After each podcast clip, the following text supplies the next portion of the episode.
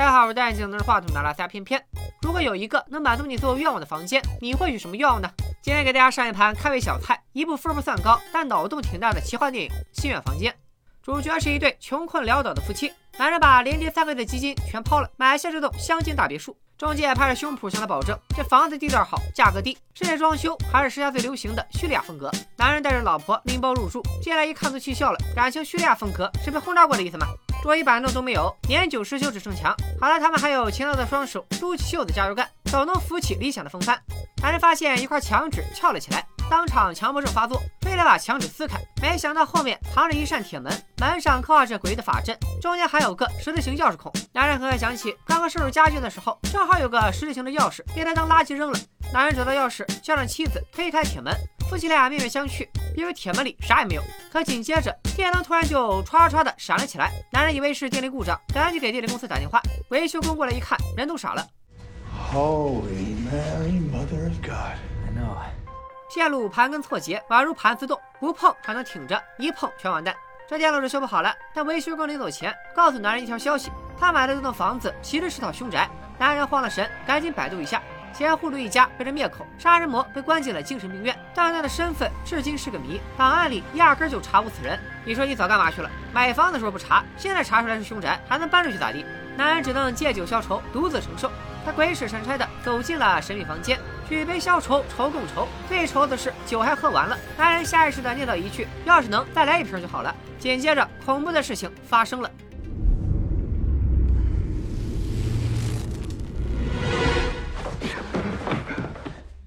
男人小心翼翼地捡起酒瓶，这是真的，这不是梦。第二天一早，女人被闪烁的灯光吵醒，发现丈夫在铁门里待了一个晚上。房间里遍地都是名画，棋盘式的虾，徐悲鸿的马，黄州的驴，李可燃的山水画，塞上的静物，微笑的蒙娜丽莎，梵高的自画像，笑哈哈。女人蒙圈了，这都哪来的？男人却非常兴奋，他不停地恳求女人许个愿望。女人被逼得不耐烦了，随口说了一句：“我要一千美金。”灯光闪烁，下一秒，男人竟然在角落里摸出了一叠美金。女人怒了，长能耐了是吧？敢背着我藏私房钱？然后就许愿要一百万，看男人如何收场。谁料灯光又是一闪，一百万现金凭空出现在地上。女人这才相信这房间的魔力。铁门后的房间就像是一台万能许愿机，只要房间装得下，要啥有啥。夫妻俩打开了欲望的大门，用成堆的现金当下酒菜，用十个辣子大钻石洗澡，在欲望的海洋里遨游。但纸醉金迷的快感来得快，去得也快。激情消退之后，女人有些感伤。男人见状，给妻子准备了一个惊喜：一张婴儿床。他想要一个孩子，女人却毫不犹豫地拒绝了他。尽管两人的身体都很健康，但他们的前两个孩子都胎死腹中，女人无法承受第三次流产了。夫妻二人产生了分歧，男人出去兜风透透气，女人则抚摸着婴儿床，似乎下定了决心。他独自进入铁门，随着电灯一阵闪烁，等男人回到家里，发现床上多了个出生的婴儿。女人竟然用这许愿房间给自己创造了一个儿子。男人很生气，这孩子到底算谁的？算别墅的还是算房间的？不管算谁的，肯定不是咱俩的。男人让妻子把孩子还回去，向许愿房间许愿，让孩子消失。可听着怀里孩子的哭声，男人终究还是心软了，留下了孩子。男人越想越不对劲，他想想起四十五年前发生在这栋别墅里的谋杀案，杀人魔称是房间逼他杀人的。男人随手抓起一把现金，塞进兜里，开车前往关杀人魔的精神病院，谎称自己是新闻记者，得到了面见杀人魔的机会。没想到对方一眼就看穿了男人的真身。他在这里等了几十年，就是在等男人出现。杀人魔对许愿房间的事了如指掌，也知道男人的来意。男人问他为什么要杀了户主一家，他却没有回答，而是劝男人赶紧忘了那个房间，尽快离开那栋别墅，否则会死得很难看。The only thing more dangerous than a person that can't get what they want is a person that gets whatever they want.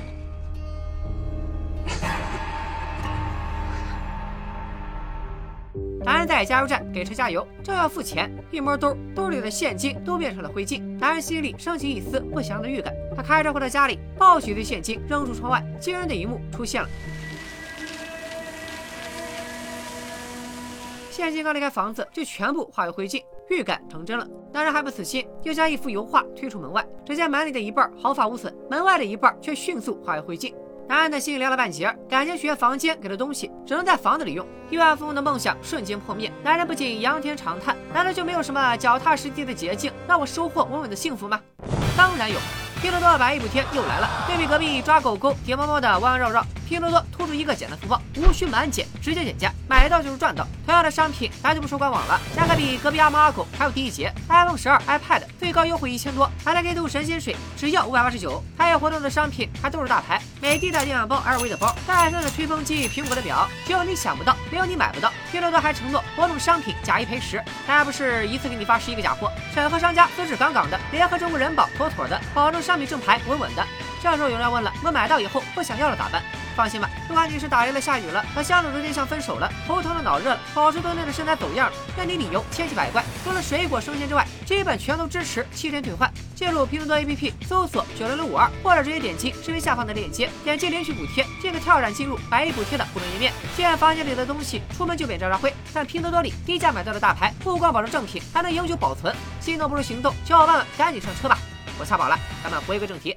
男人发现学房间给的东西一出房子就灰飞烟灭，他拎起铁锤，一顿大锤八十，小锤四十，砸穿了学房间的墙壁，想搞清楚它的运作原理。可墙壁后面布满了电线，弯弯绕绕，一团乱麻。不只是房间里，整栋大别墅的墙壁后面也全都是电线。男人无意间发现了房子的线路图，他看不懂，但大受震撼。正在这时，妻子抱着孩子想出去透透气，男人本想阻止，可看着妻子怀里学院房间造出来的孩子，他选择了沉默。结果和他想的一样，孩子一出房子就以肉眼可见的速度长大，不久就会老死，最终化为灰烬。听着孩子和妻子的惨叫，男人还是动了恻隐之心，将他们抱回了房子。而女人怀里的孩子，几秒前还是嗷嗷待哺的婴儿，如今已经成长为了十几岁的少年。面对妻子的质问，男人将一切和盘托出。这栋大别墅就像一台 3D 打印机，而铁门后的玄房间就是打印机的出口。想要什么，他就能造出什么。可一旦他创造的东西离开房子，就会迅速老化，最终化为灰烬。即便是活人也不例外。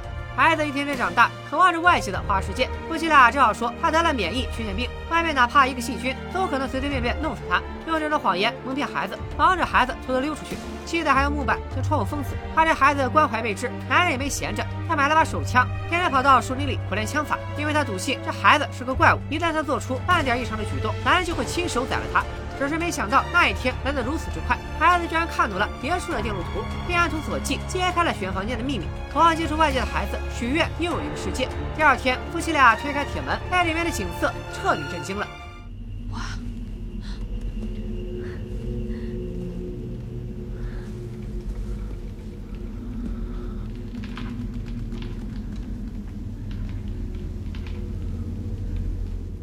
门后居然真的出现了一片森林，而孩子正在堆雪人，用脑洞未成年的格局完全展开，说要给你整个世界，还真就给你整了个世界。男人一把将孩子扯出房间，他怕了，今天给你整个世界，明天就能整一群社会人来你家门口跳社会摇。男人把铁门完全锁死，不准任何人再进去。夫妻俩吵了起来。正在这时，谋杀前户主的杀人魔从精神病院打来电话，询问男人的近况。男人问杀人魔有什么办法能阻止老化？答案很简单，只要许愿房间制造的东西杀死他的制造者，那他就会获得自由，变成一个正常人，然后就可以像他一样被当成身份不明的杀人犯关进精神病院。男人恍然大悟，原来杀人魔就是前户主许愿得来的。夫妻俩希望孩子能活下去，于是前户主的老婆杀了户主，又逼孩子杀了自己。现在摆在男人面前的有两条路：要么杀了孩子拯救妻子，要么杀了妻子给孩子自由。得知真相的妻子独自驾车离开，就此失去了联系。没过几天，丈夫也崩溃了。他砸烂了自己的手机，把自己的画作撕成碎片。孩子也没闲着，他把鸡蛋一个一个砸在墙上，又把牛奶倒了一地，质问男人：他的妈妈去哪儿了？他真正的爸爸又是谁？原来他偷听了夫妻俩的谈话，知道自己根本不是真人。男人看到孩子，气不打一处来，索性说出真相。见孩子不信，男人一把将他拽到门口。房间倒出来的东西，只要离开这栋别墅，就会灰飞烟灭。和县里出门试试，三分钟便渣渣灰。他说自己不是真人，孩子还没成熟的三观彻底崩溃了，躲在房间里不知道该怎么办。男人也意识到自己过分了，主动亲近孩子，给他讲睡前故事。没过多久，妻子回到了家里，看到熟睡中的丈夫和孩子，露出了释然的笑容。错过得了呗，还能离咋地？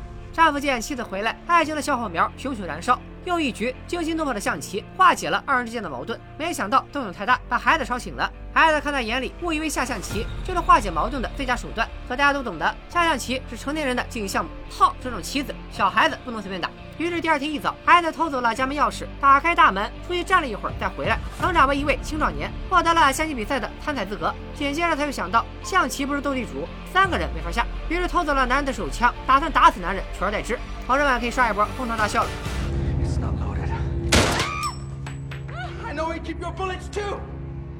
女人赶紧挡在丈夫身前，试图稳住孩子的情绪。男人趁机冲过去，和孩子扭打在一起。女人不慎撞到桌角，昏了过去。等她再醒来，发现丈夫正守在身边。女人问她孩子哪去了，丈夫沉默片刻，告诉她就在刚刚的扭打中，孩子不幸中弹身亡，尸体也被他扔到了门外，骨灰都扬了。女人听了万念俱灰，她来到门外，试图寻觅孩子的踪迹，可孩子早就消失的无影无踪，就好像从未来到人世。全篇当然还没完。只见男人从昏迷中苏醒，屋里灯光闪烁，显然有人在使用许愿房间，铁门紧闭，钥匙还被人拿走了，答案呼之欲出。在刚刚的搏斗中，孩子打晕了男人，再将女人拖进许愿房间，带着钥匙关闭铁门，确保没人能从外面把门打开，再许愿变成男人的模样，并构建了一模一样的别墅，让女人误以为自己在现实世界，从此和他过着没羞没臊的幸福生活。男人岂能让他如愿，只见他提起铁锤，四十四十四十，一顿哐哐乱砸，硬生生凿开一个窟窿。穿过盘根错节的电线，居然真的钻进了许愿房间构建的虚拟世界。哎，你们真是都多余建个门。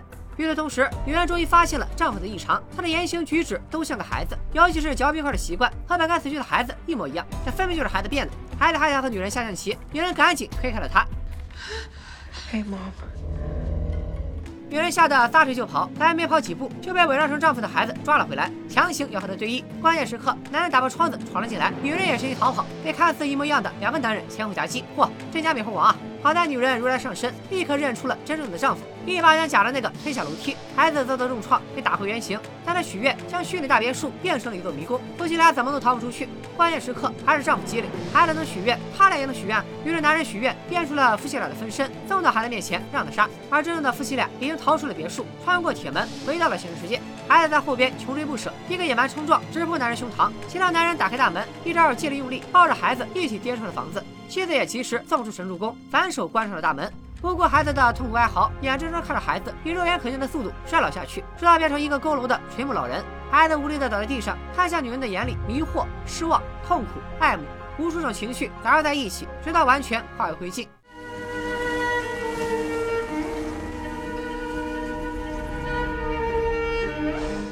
一个月后，夫妻俩搬出了那栋别墅，暂住在汽车旅馆里。事情本该就此落幕，但女人突然发现自己居然怀孕了。紧接着，旅馆里的灯光闪烁起来。也许是旅馆电压不稳，也许是他们从未离开过学员房间。女人腹中的胎儿是她向学员房间许愿的结果。